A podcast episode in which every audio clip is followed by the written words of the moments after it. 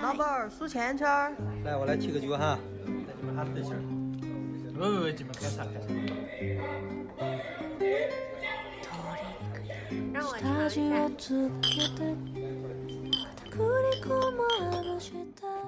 大家好，欢迎来到这一期的九言九语，我是车速一百八的巫妖王七七，我是被巫妖王玷污了灵魂的叨叨。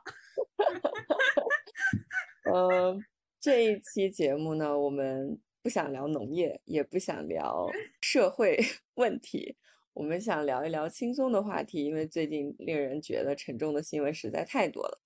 那今天我们要聊什么呢？对，Crush，我们要聊聊爱情。对，但是其实，但是其实我们两个好像在现实生活中 crush 的经历都蛮少的，不知道是为什么。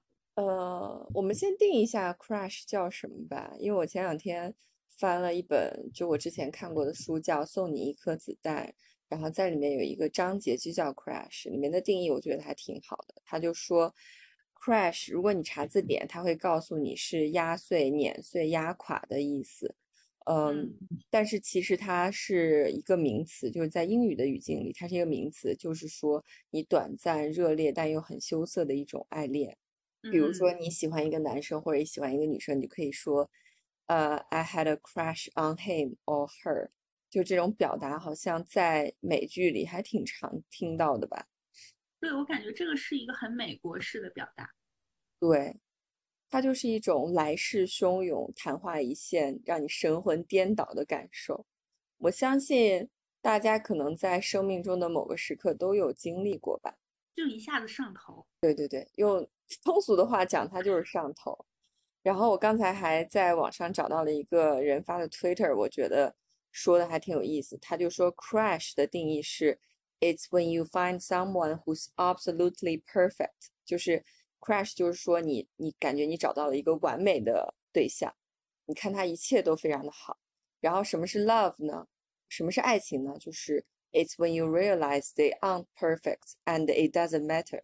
爱情就是说你意识到这个人他并不完美，但是你并不在意这一点。我觉得这个定义还蛮有意思的。嗯，作为两个已婚女性，我觉得我们其实都能在日常生活中的点点滴滴感受到，就是婚姻。的不易，比如说你就是要处理很多跟家庭有关的问题，然后因为你跟伴侣日日夜夜的在一起，所以可能要处理彼此的情绪，要经常安抚对方，给对方加油打气。但是 谈恋爱可能就是会比这个麻烦程度要轻很多。呃，那 crush 的话，那可能这个程度就轻更多了，因为大多数的 crush 其实都是那种无疾而终。对我对于这一点就是不是很确定，嗯，因为今天今天白天花一点时间看了一下豆瓣的 crush 小组，我就觉得至少在我今天看的那个小组的当下，感觉有相当一部分人还是想要和 crush 有一些后续的，嗯，我感觉我真的是最近才听说这个词，哦，是吗？最近为什么这个词这么火？好像是因为你发给我我的一期播客吧，就讲的是。对别人的 crush，crush，但是我为什么会看到这期播客？那只能说是小宇宙的 内容编辑或者是大数据把它推送给了我。我感觉之前看了很多年的日剧和动漫，所以我对于日本文化中这个动词、这个这个感受的表达是很熟悉的。就是在日语里会说 kun toslu，或者是 mune kun，kun 是一个。拟声词就是这个词单独的意思，就是表示你心里面扑通一跳的那种感受。我感觉在看嗯日剧或者动漫的时候，会很经常的有这种表达。是的，就是包括你如果在 Google 上搜一下那个日文单词 “kuntoslu”，然后就会有很多词条，比如说一个男孩一一个男生在呃看到在面对一个女生的时候，他什么时候会心里这样砰的一动。就会有很多词条，比如说你可能在发给他发 line 的时候会说，嗯，我我很想见你，或者是什么不经意的撩一下耳边的碎发等等之类这样的。啊，就是觉得心里扑通一下就爱上了对方的那种感觉。对，嗯，但是想想，我觉得这是完全两种不同的语境，就是在日本或者跟在美国，我觉得在美国应该会有后续吧。就是想跟对方睡觉呢。我觉得对对于美剧，就是美国人来说，一般这个 crash 的结局都是类似睡觉，对对对我也是要睡一下的。东亚的语境里，好像 crash 更可能是一种个体的感受，就你可能对对对默默的喜欢对方。就比如说是学校聚会，比如说已经过了毕业二十年了以后，然后喝醉了酒 你会跟别人说，哦，在很多很多年以前，其实我那时候特别喜欢你，就可能会闷在心里很久很久。对，嗯，但我又觉得这种感受对我来个人来说是挺陌生的，我感觉我没有办法，我我好像很少暗暗的，就是默默的有这种，但啊好哦好像也有，就是上初高中的时候会喜会暗暗的 crush 班级里的坏男生，那你那个 crash 的具体表现是什么呢？你是心理或者身体有什么反应吗？对我的身体反应就是在那个男生上课被老师叫起来回答他答不出的问题的时候，我就会一直回头看他。他可能觉得你落枕了。对，有可能，就是因为那个时候那个就是坏男生会一直，就是他可能被固定安排在那种就班级最后两排的位置，就他也嗯不会坐到前面来，嗯、然后我可能就是会一直被别人认为我在落枕，就是一直处于那种脖子脖子脖子向后扭，我想想一百三十五度的状态，然后就会经常回头看他。但是就就仅此而已，我的这种感受就是仅止于以一种落枕的姿势一直回头看他。我觉得我 crush 的对象就是不同阶段还挺不一样的，好像就是上初中的时候，好像那时候看的电视剧就是那种《海豚湾恋人》之类的，对这是一下子这么古早吗？对 就是很古早。那个男生叫什么我想不起来了。Anyway，这个不重要，就总归是一个，是张韶涵是吗？那是女主，我说是男主。不男记得男主是谁了。男主反正就是一个长得还蛮像裴勇俊一样的那种风度翩翩的男生，然后当时我好像就特别迷恋那一款，呃，嗯。我记得当时我我好像是上初一还初二，然后好像有一个初三的男生还是高一，我想不起来了，就一个学长，就大概是那个类型，然后每天他放学走的时候，我就会趴在窗口看他，然后如果他远远的向学校走来，然后我同学如果看到了，也会提醒我，就说：“你七七，你快看那个那个那个哥哥。”然后我就会趴在窗口，然后就是流口水，然后盯着他看。但是上了高中以后，我感觉就会更喜欢那种运动型的男生，就是爱打篮球，然后黑黑高高壮壮的那种，就是男性气质比较强烈的，散发着浓烈雄性荷尔蒙的那种类型。那可能你比我都提前一步，我可能在初中和高中都还是喜欢班里坏男生，就我就高中的时候也是，就是默默的会对班里的坏男生心动，就是这种男生是他的他的特征就是他不会睡午觉，就是 大家都睡午觉的时候他不会睡午觉，然后他就会一直站在走廊里，可能跟隔壁班的不会睡午觉的人一起闲聊天，就是巴拉巴拉之类的吧。然后我肯定是会睡午觉的，但是可能因为我睡醒了会比较早，然后我就会因为上厕所的时候就一定会经过走廊里他靠在墙边，双手插在校服裤兜里的那个，现在想起来也是蛮蠢的。对对，真的是蛮蠢的。然后就是我一定会就是从他面前走过一下，然后他可能有的时候会看我一眼，有的时候会问我一句。什么话？他说的什么话？我具体都不记得了，而且可能也不太重要。对，然后我可能一直，我不是跟你说，在上大学的时候，我就是很很努力的在谈恋爱，但是在去英国的时候，我有在参加社团，因为我参加了一个剑道的社团。嗯，然后就是在第一次去那个社团的时候，我当时已经是在，我是在读硕士，我记得还是在读博士，但是我当时肯定我非常确定他是个本科生。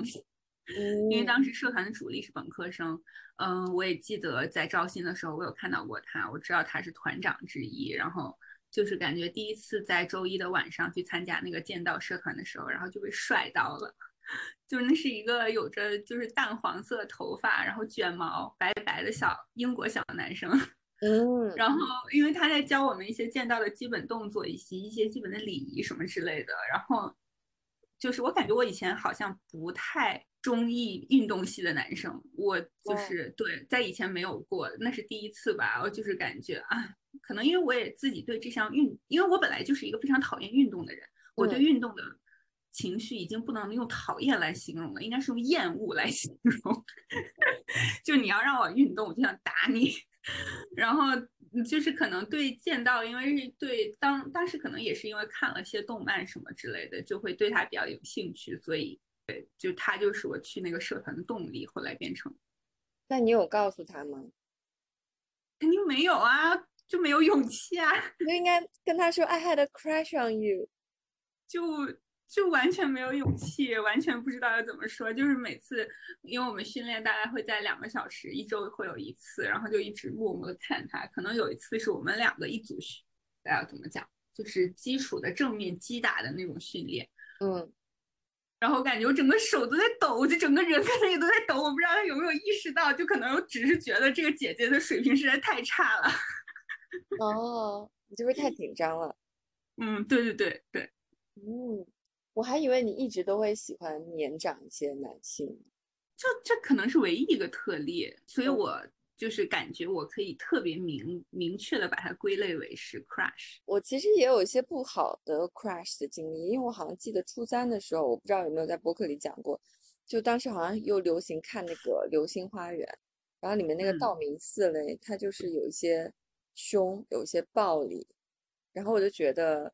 呃，霸气男主就是应该这样子去对待女生，所以当时我们班有一个男生，他也是体育很好的那种，嗯，他就比较粗鲁嘛，比如说他让你去拿一个什么东西，然后就会一把抓住你的手，然后怎么怎么样，就是会有一些暴力，然后会不经过你的同意，然后就呃拍拍你的背啊，或者抓你的手啊，就会有这些行为，然后我当时就非常的享受。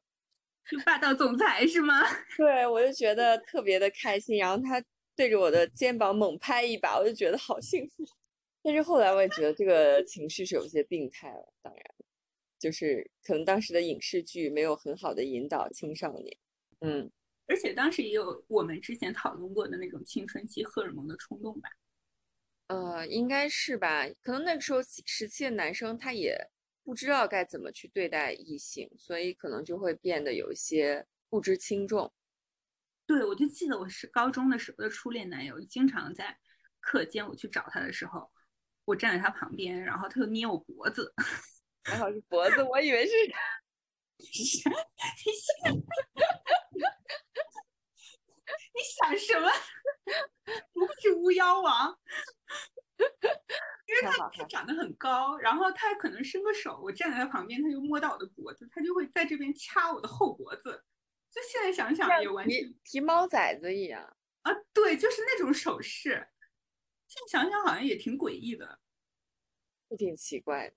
我上大学的时候，我应该是对我的同实验组的男生就有一个非常严重的 crash，因为我应该在播客里讲过吧，就是他是一个空军。少校吧，反正就是看起来就是英国男生那种，呃，白白的，有一些雀斑，然后金头发，然后看起来就很干练，也很绅士的那种。然后我每次见到他，我就紧张的说不出话来，他就以为我不会讲英语。啊，我想起来了。对啊，然后直到毕业典礼那天，然后我就终于释怀了，就说。OK，就反正这也是我们最后一次见面了嘛，我就可以跟他敞开心扉的聊聊天。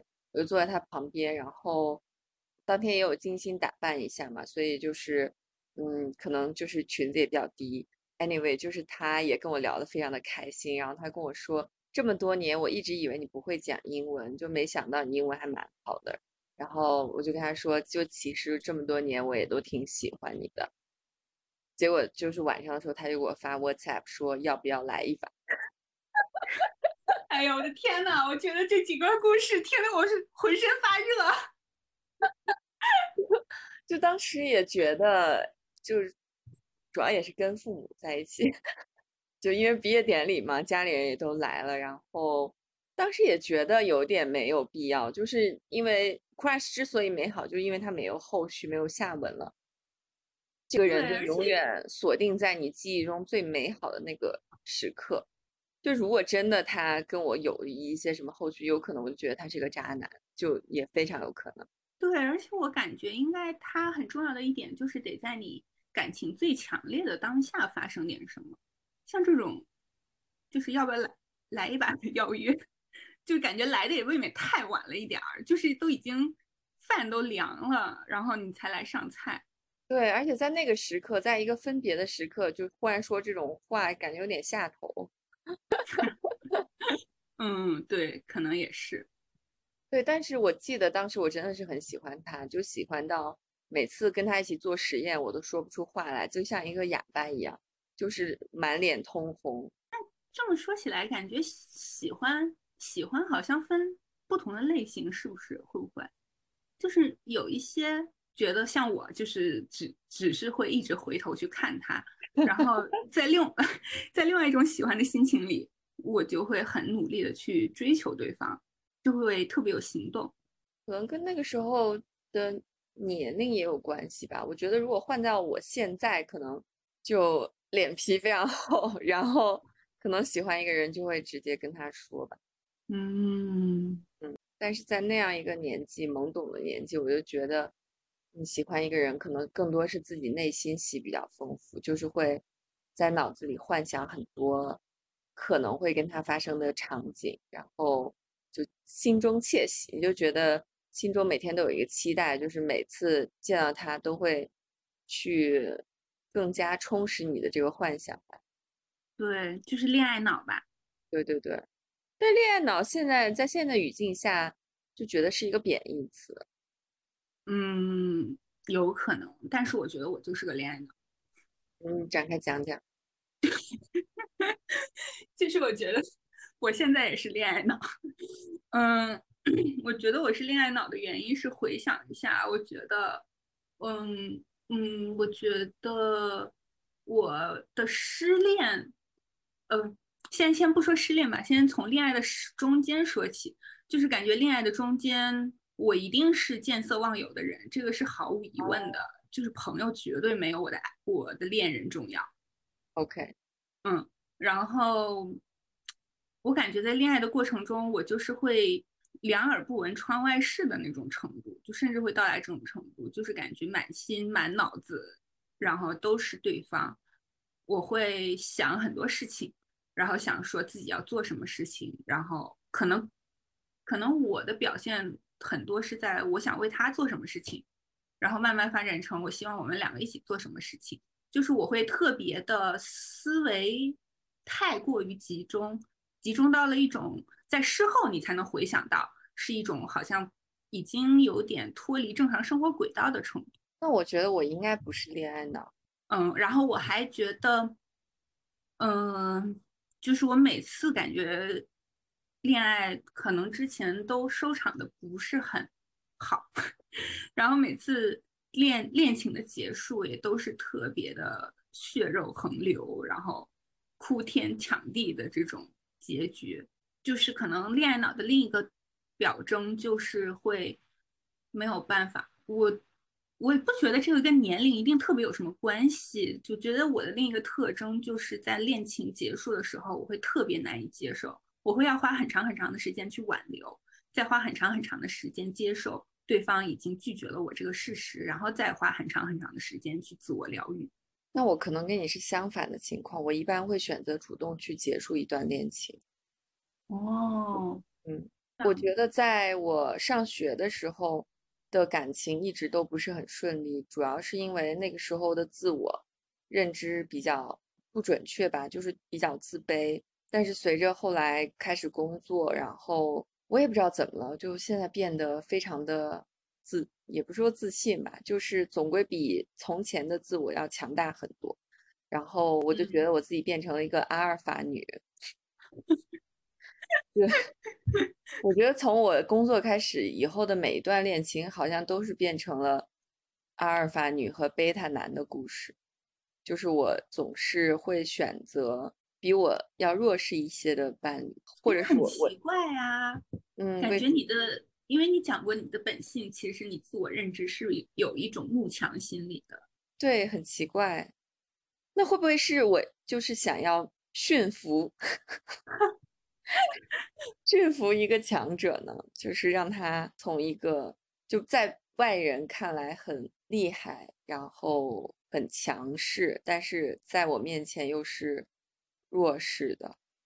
嗯，那也有可能，因为我没有见过你说的这一类男你的男朋友。对，我觉得自己回忆了一下自己的恋情，感觉还挺多是这种类型的。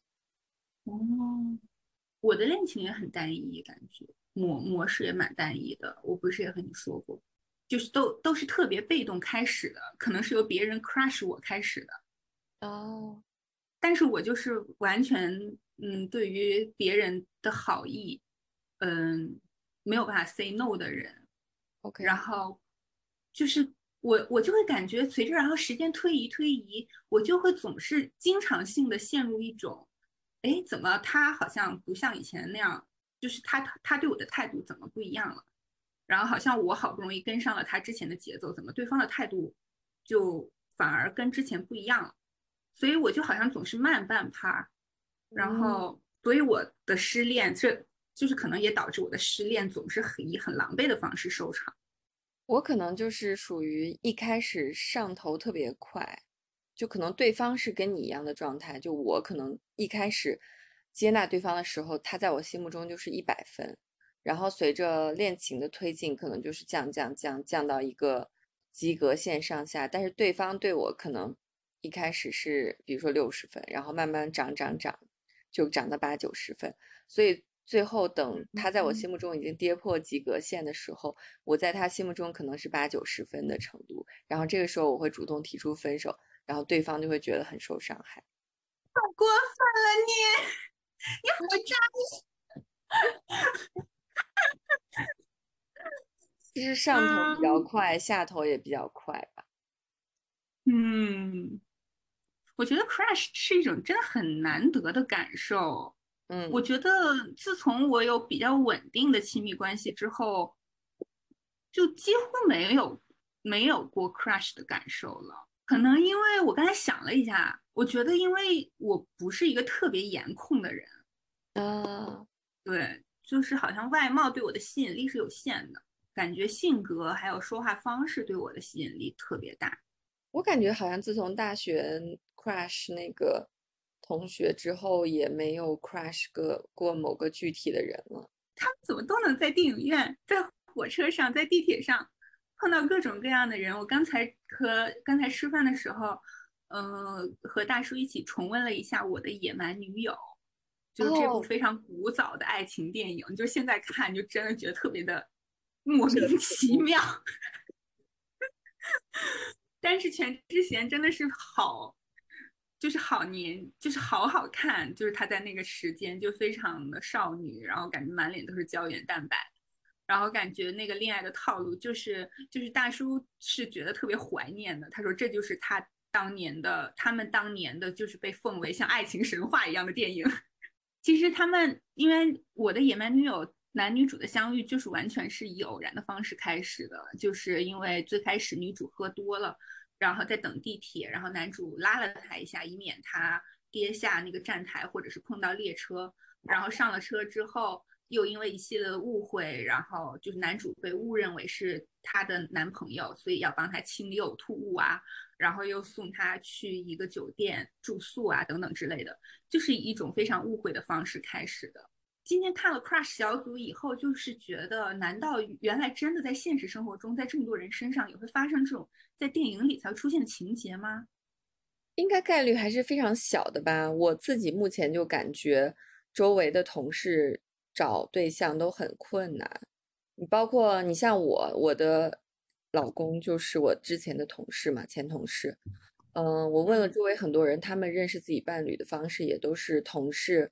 或者亲戚朋友介绍，就如果像这种很偶发的事件，还是很少见的。嗯，是的，嗯，现在我们认识伴侣的途径好单一哦。对呀，要不然就是通过什么交友软件之类的。对啊，我们好像，因为我那天问了一下我舅舅舅妈他们是怎么认识，他们就说是大学的那种交谊舞会，就是学校会哦组织大家到礼堂，比如说一周一次，然后大家会跳那种社交舞，就有点像英剧里面的那种。哦，哎，嗯，那还挺有趣的感觉。对啊，所以我觉得现在年轻人认识异性或者同性的方式其实还挺单一的。就还是上，只能是不是上网认识异性的方式变多了，只是交友软件变多了，是吧？对，可是上网认识也很容易遇到杀猪盘之类的呀，也不一定就一定会遇到合适的伴侣啊。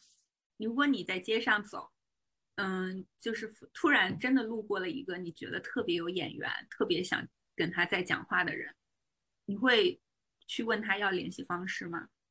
我不会，但是我有被问到过，就是当当时好像是我刚办完婚礼的第二天，然后你知道新娘子都会自己发光，然后当时也是体重比较低的时候，就是穿着新买的衣服，然后又容光焕发的，嗯嗯，还带着新的婚戒，然后哦坐坐地铁下班，然后在某一站，我想提前下来买点水果吧。然后我就发现有一个人一直跟着我，一个看起来也蛮清秀的男生吧，然后他就一直跟着我，然后就说：“美女，我觉得你好漂亮，我可以认识你吗？”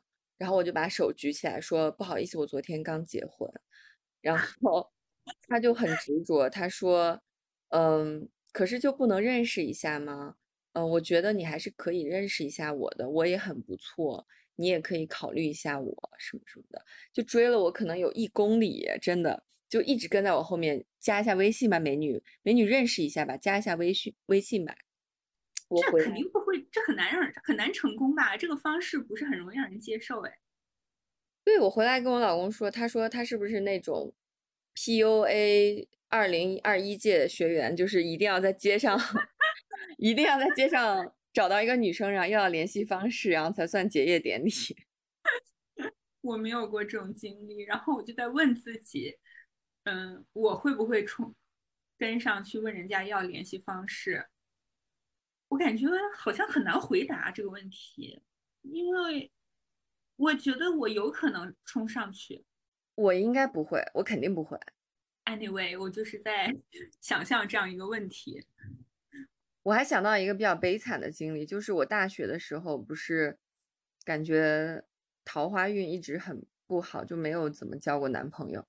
然后当时就还是在嗯读研的时候，记得我们那个宿舍举办了一次 blind date，就是比如说会组织十个十男十女，然嗯。后在那个就是我们那个小咖啡厅，呃，每个嗯。人胸前带一个号码牌，然后你就可以跟另外一个男生快速的聊十分钟的天，然后你就这样一直交换，一直交换，然后最终就是每个人跟每个人都聊过天了。好相亲大会啊！对对对，然后最后那个主办方会给你一张纸，你可以在上面写下你印象深刻的号码，然后如果你跟对方的号码对上了，他们就会给你提供对方的联系方式，然后最终我我一个联系方式都没有，就真的很伤感。那那那当时有配对成功的吗？可能有吧，因为我记得当天晚上好像有一个男生是非常亮眼的，其他人都平平无奇。因为你知道，研究生学院本来大家年纪也就大一些了嘛，就荷尔蒙可能没有那么强烈，就只有一个男生是好看的。我估计所有女生可能都写了他的数字。嗯，总之没有嗯没有遇到合适的，所以我觉得我觉得你很合适啊，我很合适干嘛？很合适我。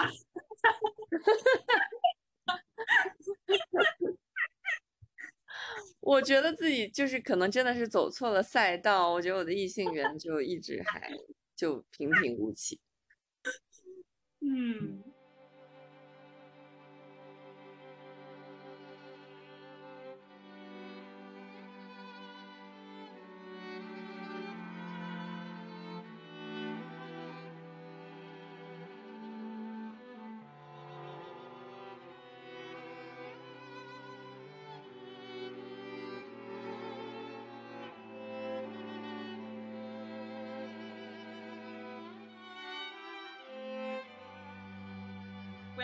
的我 crush 的 BL 剧，因为这两天我在复习，就是真的在。其实我一直是，就是哪怕到现在，因为像日本的动漫，每一年会基本上出四波嘛，就是春夏秋冬四个季节嘛。其实每一季只要有日常番和少女番、校园恋爱番，我都是会看的，我一定会看的。就是我是直到今天依旧喜欢看少女动漫的人。但是会有一段时间你会有点审美疲劳，然后我有一次就偶然的点点开了这一部，这个名字太长了，它的名字叫《到了三十岁还是处男似乎会变成魔法师的这样一部应该是深夜剧》。嗯，我当天我当时看的时候，然后我就一口气看完了。当时好像我们我还跟大叔约了，就是晚上要跟朋友出去吃饭，然后我下午就在家欲罢不能的一直在看这个剧。然后当时是大叔的一个同事开着车来接我，因为我在家嘛。然后我就是从我们小区冲冲出去，然后坐到大叔的这位同事的车上，就我从来不认识的陌生人。我坐到车上就开始跟大叔讲说：“我跟你说，我刚才下午看了一个 BL 剧，超甜的，我的天呐！”然后我就开始非常兴奋的跟他讲里面的各种各样的情节，然后我还录了小视频给他看。然后过了一会儿，我安静了一下，然后前面那个。同事感觉都惊呆了，就想说，就想说，嗯，就是某某某就跟就叫大叔的名字说，你和你老婆关系真好啊，什么都能聊。嗯，我昨昨天前天大概在重温了这样这个剧，然后我还没看完，因为就可能晚上的时候看一小会儿。但是我还是有被甜到，就是被甜到一个小情节。就这部剧的设定是，呃，男一号就叫他 A 吧，然后男二号我就叫他 B，然后 A 就是一只小奶狗，他就是一直到了三十岁都是处男，从来没有谈过恋爱。然后呢，他到了三十岁这一天，就突然发现自己可以听到别人心里的声音，就只要和别人有身体接触，就可以听到别人心里的声音。我已经开始翻白眼了，你好烦呀！然后男二号就是 B，嗯，是一个是一个很体贴的小狼狗，就是可能是一只大金毛。然后大金毛呢就必备，然后然后这个 B 就一直非常在公司里都很关注 A，他们两个是同事的关系。然后在一次非常偶然一起坐电梯的时候，A 不小心可能碰到了 B 的胳膊或者什么之类的。然后就不小心知道了 B 对他有好感，是非常喜欢他的。然后后来他们就有了一系列，因为就是 A 有这种可以读取别人内心信息的能力，他们就开始有了一系列的交集。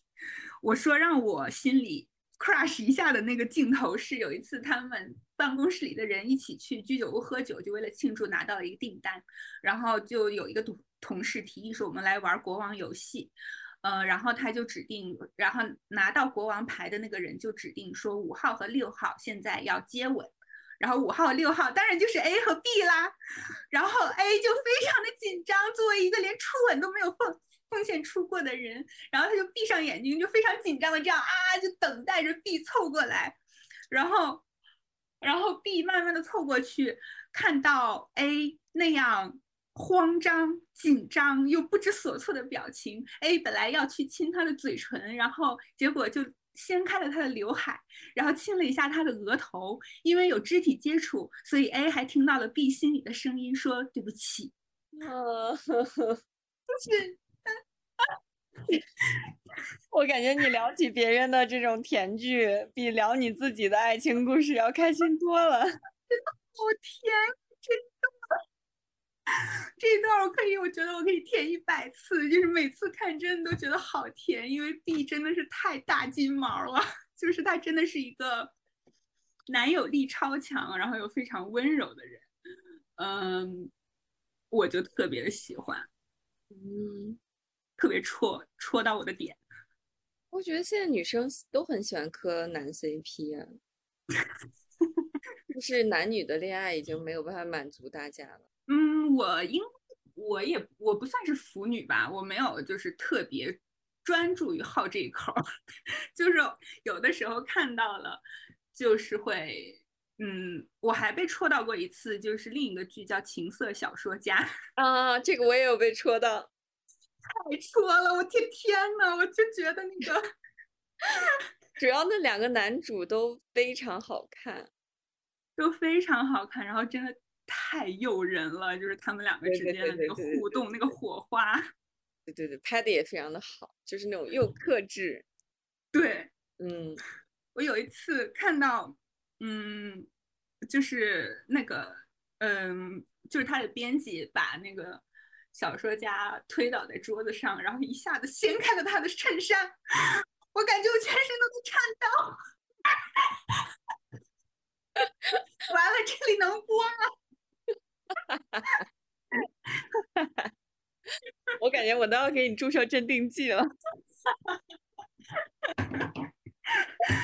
嗯，收音机前的朋友，我你们看不到画面，但是叨叨刚才已经振臂高呼，整个人都快晕过去了。嗯，好上头。嗯，就是我，我就是感觉，因为这两个剧也都是在我。我不知道跟我结婚了有没有关系，到婚后看的，反正我就觉得我看异性恋的电视剧没有被戳到过这么兴奋的程度。我们俩之前不是也提到过一个剧叫《穷途鼠的奶酪梦》，那个也戳，那个也非常戳啊！我跟叨叨都看了头晕，我看了两遍。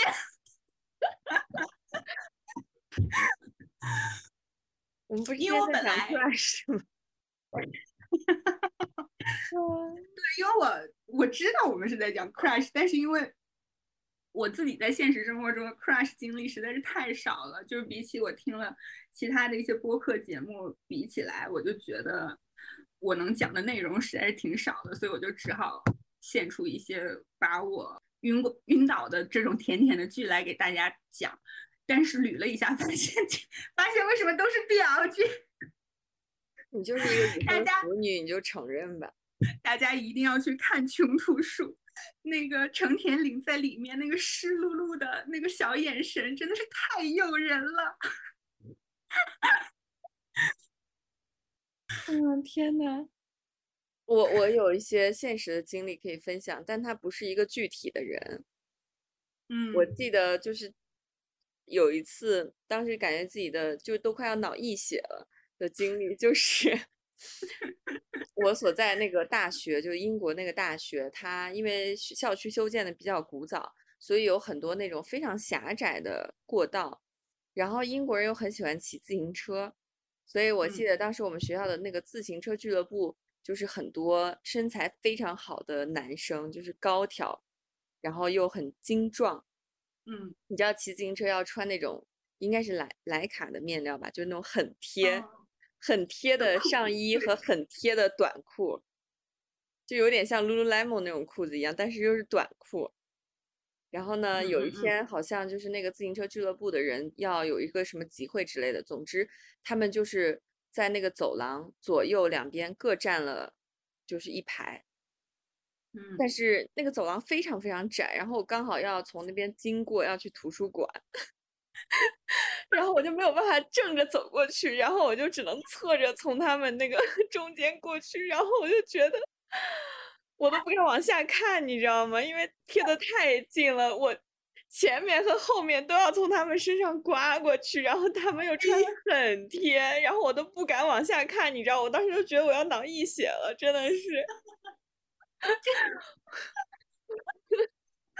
我从那个走廊穿过去以后，整个人就感觉根本就平复不下来。我觉得我头特别晕，然后想流鼻血那种感觉。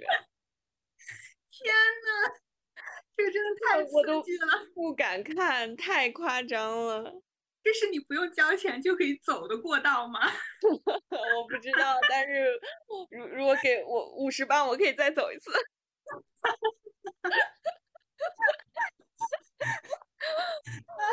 啊，真的那个场景真的是我每每想到，我都觉得太香艳了。是，我想象一下，现在也有点晕，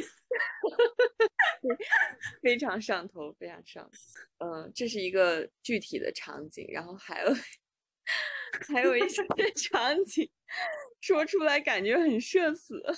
就是叨叨那天问我有没有什么 crash 的经历，就是上一次 crash 一个人是谁？我想了很久，说。蝙蝠侠，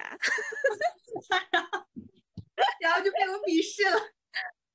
对，就是这种新版蝙蝠侠里面那个，嗯，罗伯特·帕丁森吧，应该是，呃，就是那个演《暮光之城》男主的那个男主，呃，他现在就演了 Bruce Wayne，演了蝙蝠侠本侠。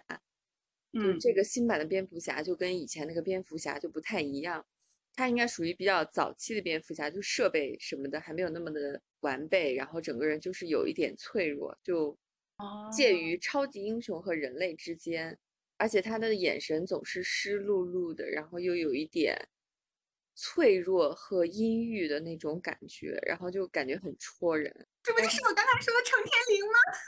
是的，就是他看起来就有一点让人有保护欲，然后又好像强装坚强的那种感觉，就让我看得很心疼。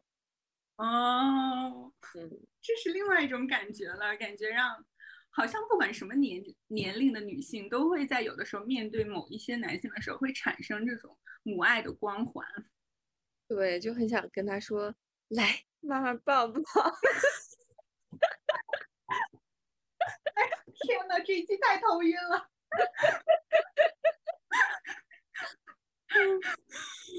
嗯，”然后就是还有一个 fantasy，你确定要讲吗？这个我觉得讲出来太社死了，要不我就不讲了吧。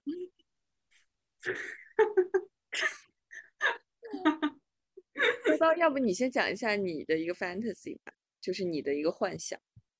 这我都没有准备，这也不能讲吧？我觉得。你可以削弱它的影威慑力百分之二十讲出来。我的 fantasy 感觉也没有什么，这具体的对象，这真的是可以讲的内容吗？我觉得我的 fantasy 也没有什么具体的场景，嗯，我可能只是要求其中掺杂着一些暴力。哦，嗯，what is 嗯 that？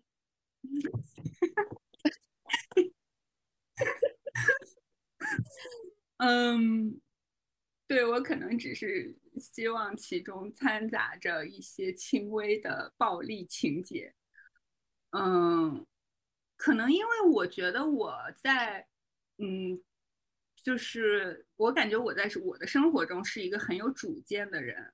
然后在我有过的亲密关系中，就虽然我的失恋都很狼狈哈，但是在亲密关系相处的当中，我都是很挺强势的那一方。就是我会主动的提很多要求，我绝对不是那种小鸟依人躲在后面的那种乖乖的小女生，我绝对不是那那样子的形象的。所以我觉得这就像一些，呃，就是高层官员要去找警察姐姐一样，啊，来约束他们一样。我的 fantasy 就是可能有人约束我一下。听起来感觉很制服，制服控嗯那种，嗯，警察、老师什么的。对，我觉得应该会吧。但我确实对于非常，就我的审美感觉可能还是挺东亚的，就是感觉，即使现在肌肉训练已经很流行了，可是我还是不是很能接受这种男性的审美。我可能还是喜欢没有什么，当然也不肯定也不是要大腹便便哈，就是 我还是对于就是肌肉线条过于明显的男生，可能应该不能引起我的 fantasy 吧？就是我要讲一个比较羞耻的 fantasy，你准备好了是吗？哎呦，对，但是是是我之前的 fantasy，不是不是现在的 fantasy 啊，就是之前有一段时间我的 fantasy 就是红高粱，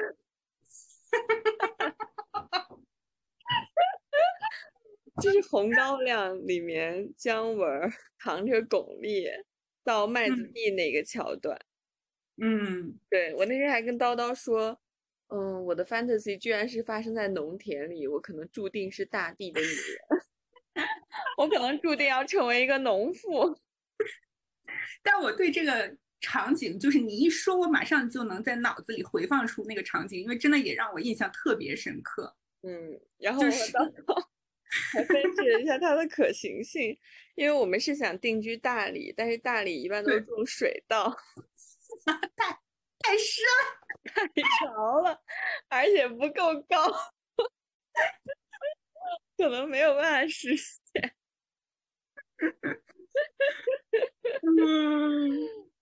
嗯，太羞耻了，我的天！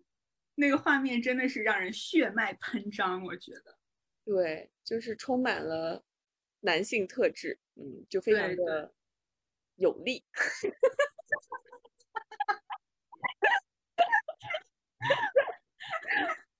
Oh my god！我为什么会聊到这？但是我把画风拉回来一点，我昨天晚上看了一部剧，就是《爱死亡机器人》的第三季，然后它最近在社交媒体上也非常的火嘛。其中有一集就是最后一集，叫《吉巴罗》，应该叫吉巴罗，就是讲一个妖女的故事。我觉得还挺，确实挺好看的，而且那个画面处理的就是非常的细腻。哦，然后他讲的就是一个妖女，应该是一个妖女，她应该是个河妖吧，呃，就有一个重装骑士部队，然后要穿过那个河，呃，这个时候她就忽然从水底冒出来，然后就开始发出尖叫，然后她这个尖叫可能就跟，呃，以前那些什么古代的那些传说一样，就是只要这些海妖发出尖叫。水手就会为之发狂，然后做出一些嗯呃奇怪的事情，比如说杀死自己或者杀死同伴。然后果然那个那个整个军队就全军覆没了，大家都疯狂的冲向他，然后杀死其他的人，然后最终就是要不然就被杀死，要不然就淹死。然后只有其中一个骑士呢，他因为耳朵聋了，所以他听不到妖女的歌声，然后他就存活了下来。但是那个妖女身上全身下来上下都是各种的珠宝首饰，然后他就觊觎那个妖女的身上的黄金和珠宝，所以他们彼此深情的对望，并并且疯狂的追逐对方。结果男的其实想要的是妖女身上的这些财宝，但是女的以为他是爱自己，然后两个人就在一个湍急的瀑布中开始。发生肢体的接触，然后那个妖女就非常的妖娆的在他身上蹭来蹭去，结果那个男的就趁着压倒那个妖女的时候，猛的就把那个女的给磕晕过去了，然后把她身上所有的鳞片、黄金什么的都强行剥了下来，然后把她就是又扔回了河里，然后这个妖女就发疯了，然后后来，呃，那个男的可能也在。装运这些财宝的时候，中途有些口渴，就喝了那个妖女，呃的血液，然后就恢复了听力。然后最后他那个妖女就又复活了过来，然后把这个男的杀死。总归你就可以看到一个一个美丽的女人，一开始是非常的强势，然后陷入爱情的时候就变得妖娆并且脆弱。你想，她作为一个能杀死千军万马的河妖，居然被一个男的用。额头就给磕晕过去了，这个也非常的不合理。然后最后她被剥光了身上所有的财珠宝，然后变得赤裸裸的在那边就是哭泣着尖叫的时候，你就觉得啊，失恋后的女人就是非常的可怜，也很可悲。对呀，我们的影视剧总是刻画这样的角色。嗯，对，说到这个，我也觉得有一个特别扯的一点，就是我经常会给我的女儿念一些童话故事嘛。然后我们小时候会听的那些，比如说白雪公主、睡美人、豌豆公主、海的女儿之类的，其实都是这样的一个故事，就是对的，就是这个女性她非常的悲惨，然后最终有一个王子拯救了她，为她杀掉了恶龙，然后两个人就幸福快乐的生活在了一起。是的，我们我记得我读硕士的时候上过一门叫做。性别与影视在线的课，然后我们有一节课就专门在讲这些童话故事。其实它里面就是包含着非常非常多对于你应该做一个什么样的好女人这样的规规则和束缚。就比如说，可能你禁不住诱惑，呃，吃了一个苹果或者是怎么之类的，然后你就会死过去，你就是你就会变成植物人，你就会晕倒过去。这就是因为你抵御不住外界的诱惑，你没有守身如玉。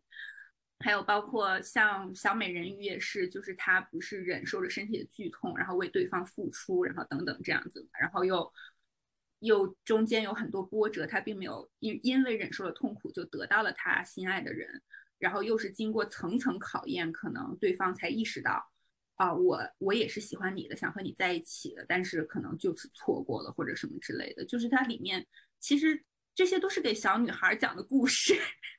对我们从小就听这种故事长大，所以我觉得我们的婚恋观总归是会有一些有问题的，就总觉得你应该是作为弱势的等待的那一方，然后会从天而降一个踩着七彩祥云的英雄，然后来拯救你，从你的困境中把你拯救出来，然后给你家庭，给你财富，然后给你一个盛大的婚礼。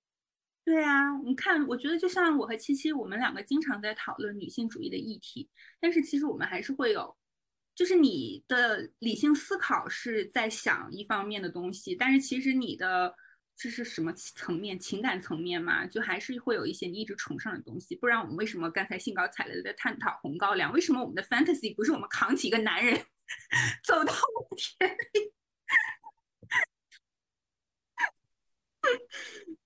嗯，对，就其中有一些故事，我觉得就特别的扯，比如说白雪公主的故事，我觉得就挺扯。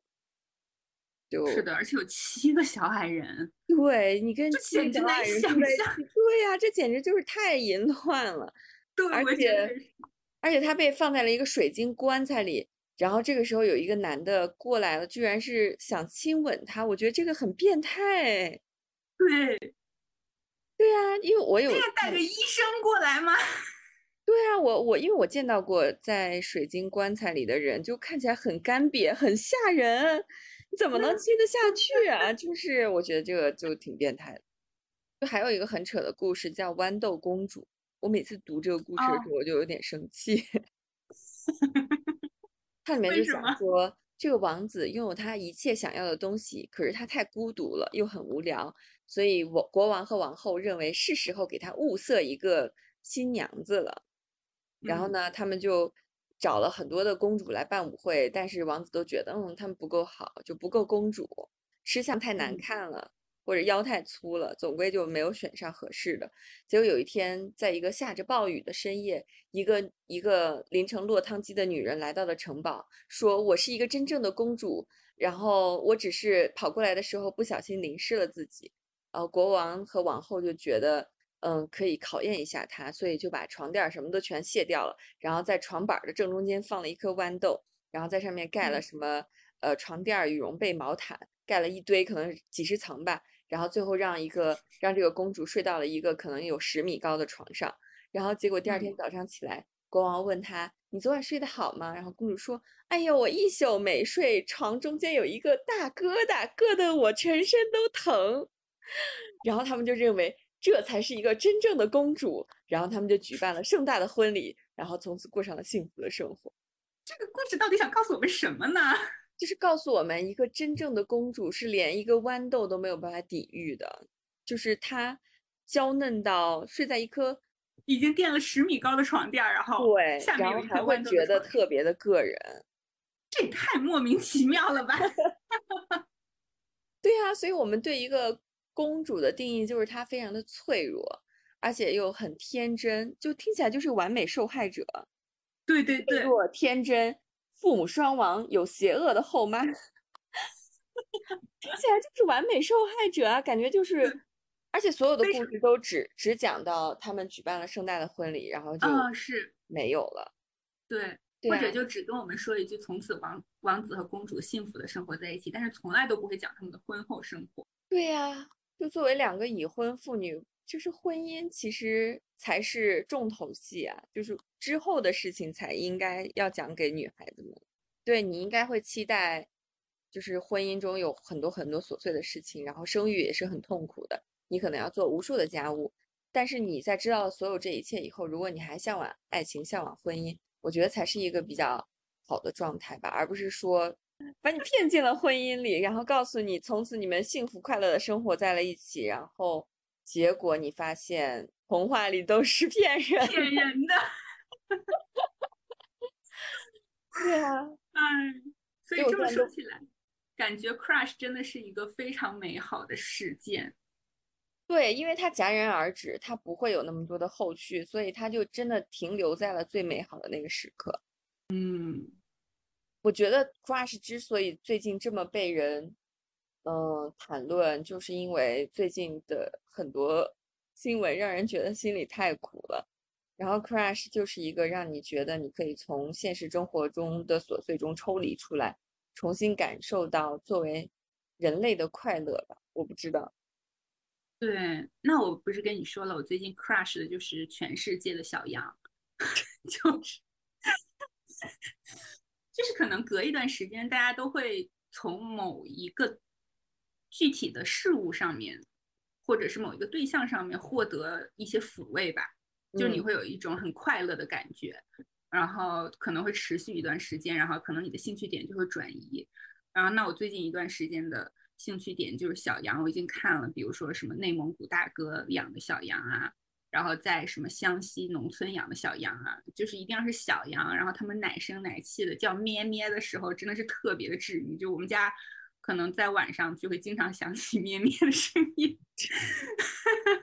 这真的是我最近的 crush 的点，就是它真的让我，就是就像那种湿漉漉的，让人升起保护欲的眼神一样，就是小羊的神态和叫声也激起了我的保护欲。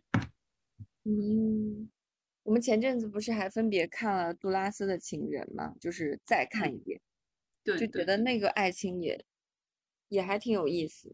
我觉得小小姑娘实在是太美了，但是但是在她那个。电影的情境中，你又觉得一切发生的是那么合理，对，就是这种让人觉得有点不寻常的、不合理的恋情，又会有一些独特的魅力。对，因为我觉得我可能看到很多 bad ending 的东西，还是会觉得挺、挺、挺惆怅的吧，就是感觉，因为它不是一个。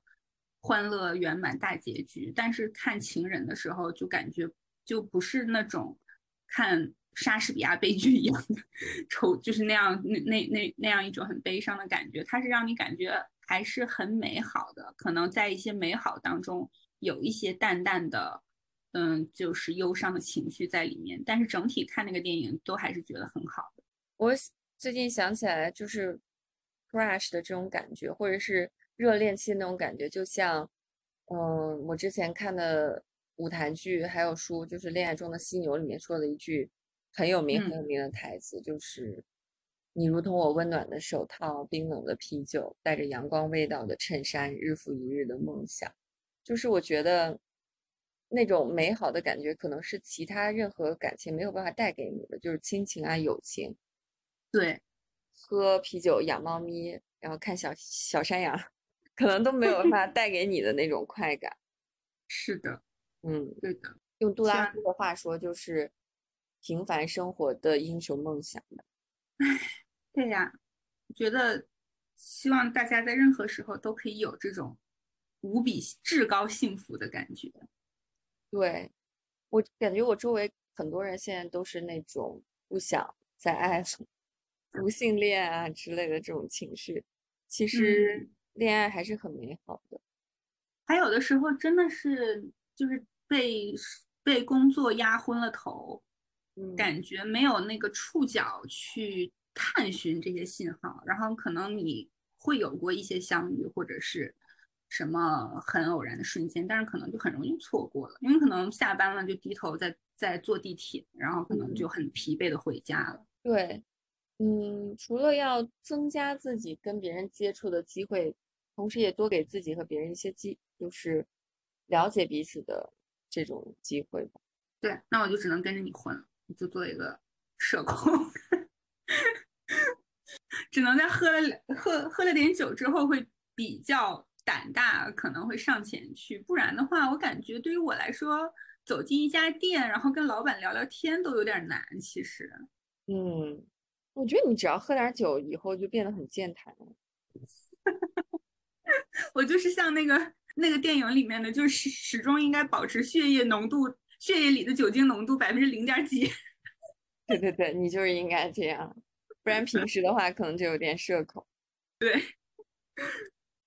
说说今天喝什么酒了吧？对我，我因为在录节目前喝了。喝了喝了三听麒麟，然后又喝了一听，呃，它叫它是应该是可口可乐公司出的吧？我到时候就我看一下再纠正一下，反正是柠檬道。然后我喝的是蜂蜜柠檬口味的，它大概有三点四度，然后柠檬汁的含量有百分之十。嗯，就是一个如果你自己不想做一杯柠檬柠檬汽酒，就是 lemon sour，你在在那个居酒屋里会点的那个的话，就这是一个很好的替代品，在便利店里就能买到。嗯，它就是嗯比居酒屋喝到的那个柠檬汽酒柠檬味更足的一个气泡酒。但我觉得还因为味道是酸甜的，就是我还挺喜欢它的味道的，所以我就喝了这些酒之后，我就觉得已经有点晕。然后因为剪辑上一期节目的时候，我就觉得我自己的 自己有点太上头，导致不得不大刀阔斧的削去很多我的酒后乱话。所以今天现在在录节目的时候就在喝茶。我今天没有办法喝酒，因为在录制之前我刚刚去补了一下纹身，就是不能喝酒嘛，所以今天这期我就不喝酒啦。嗯嗯，好呀，那我们今天聊了很多甜甜的话题，然后也推荐了很多 值得去追的剧，比如说《穷途鼠的奶酪梦》，还有《情色小说家》，还有《爱死机爱死机》第三季的最后一集。对。嗯，一定要去看，一定。如果你像我一样有就是少女心爆棚的话，也一定要去看《三十岁会变成魔法师》。是的。那我们今天就先聊到这儿吧。好的。祝大家都可以 情窦初开，永远 保持初心。对，甜到牙疼。是的。好，那再见啦。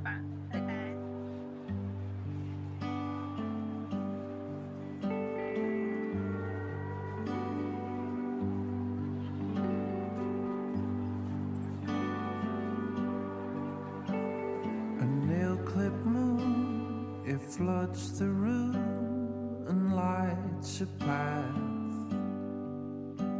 right to the door. They sweep the floor. I drain my glass. A night of waiting patiently for you.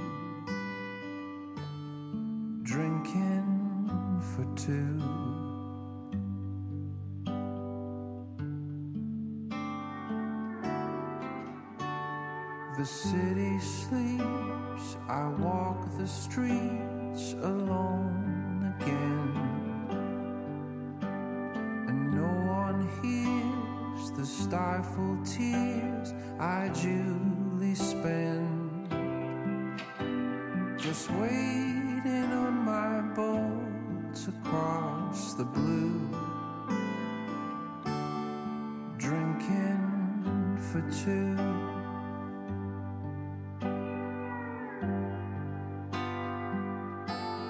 And if love should stay, at least it could fray and fall apart at the seams. But this love of mine is frozen in time, and so I'm just stuck inside my dreams.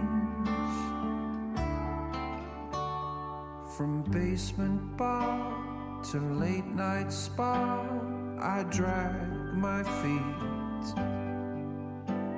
with time to kill, I will until the morning creeps across this old skyline, searching for you, drinking for two.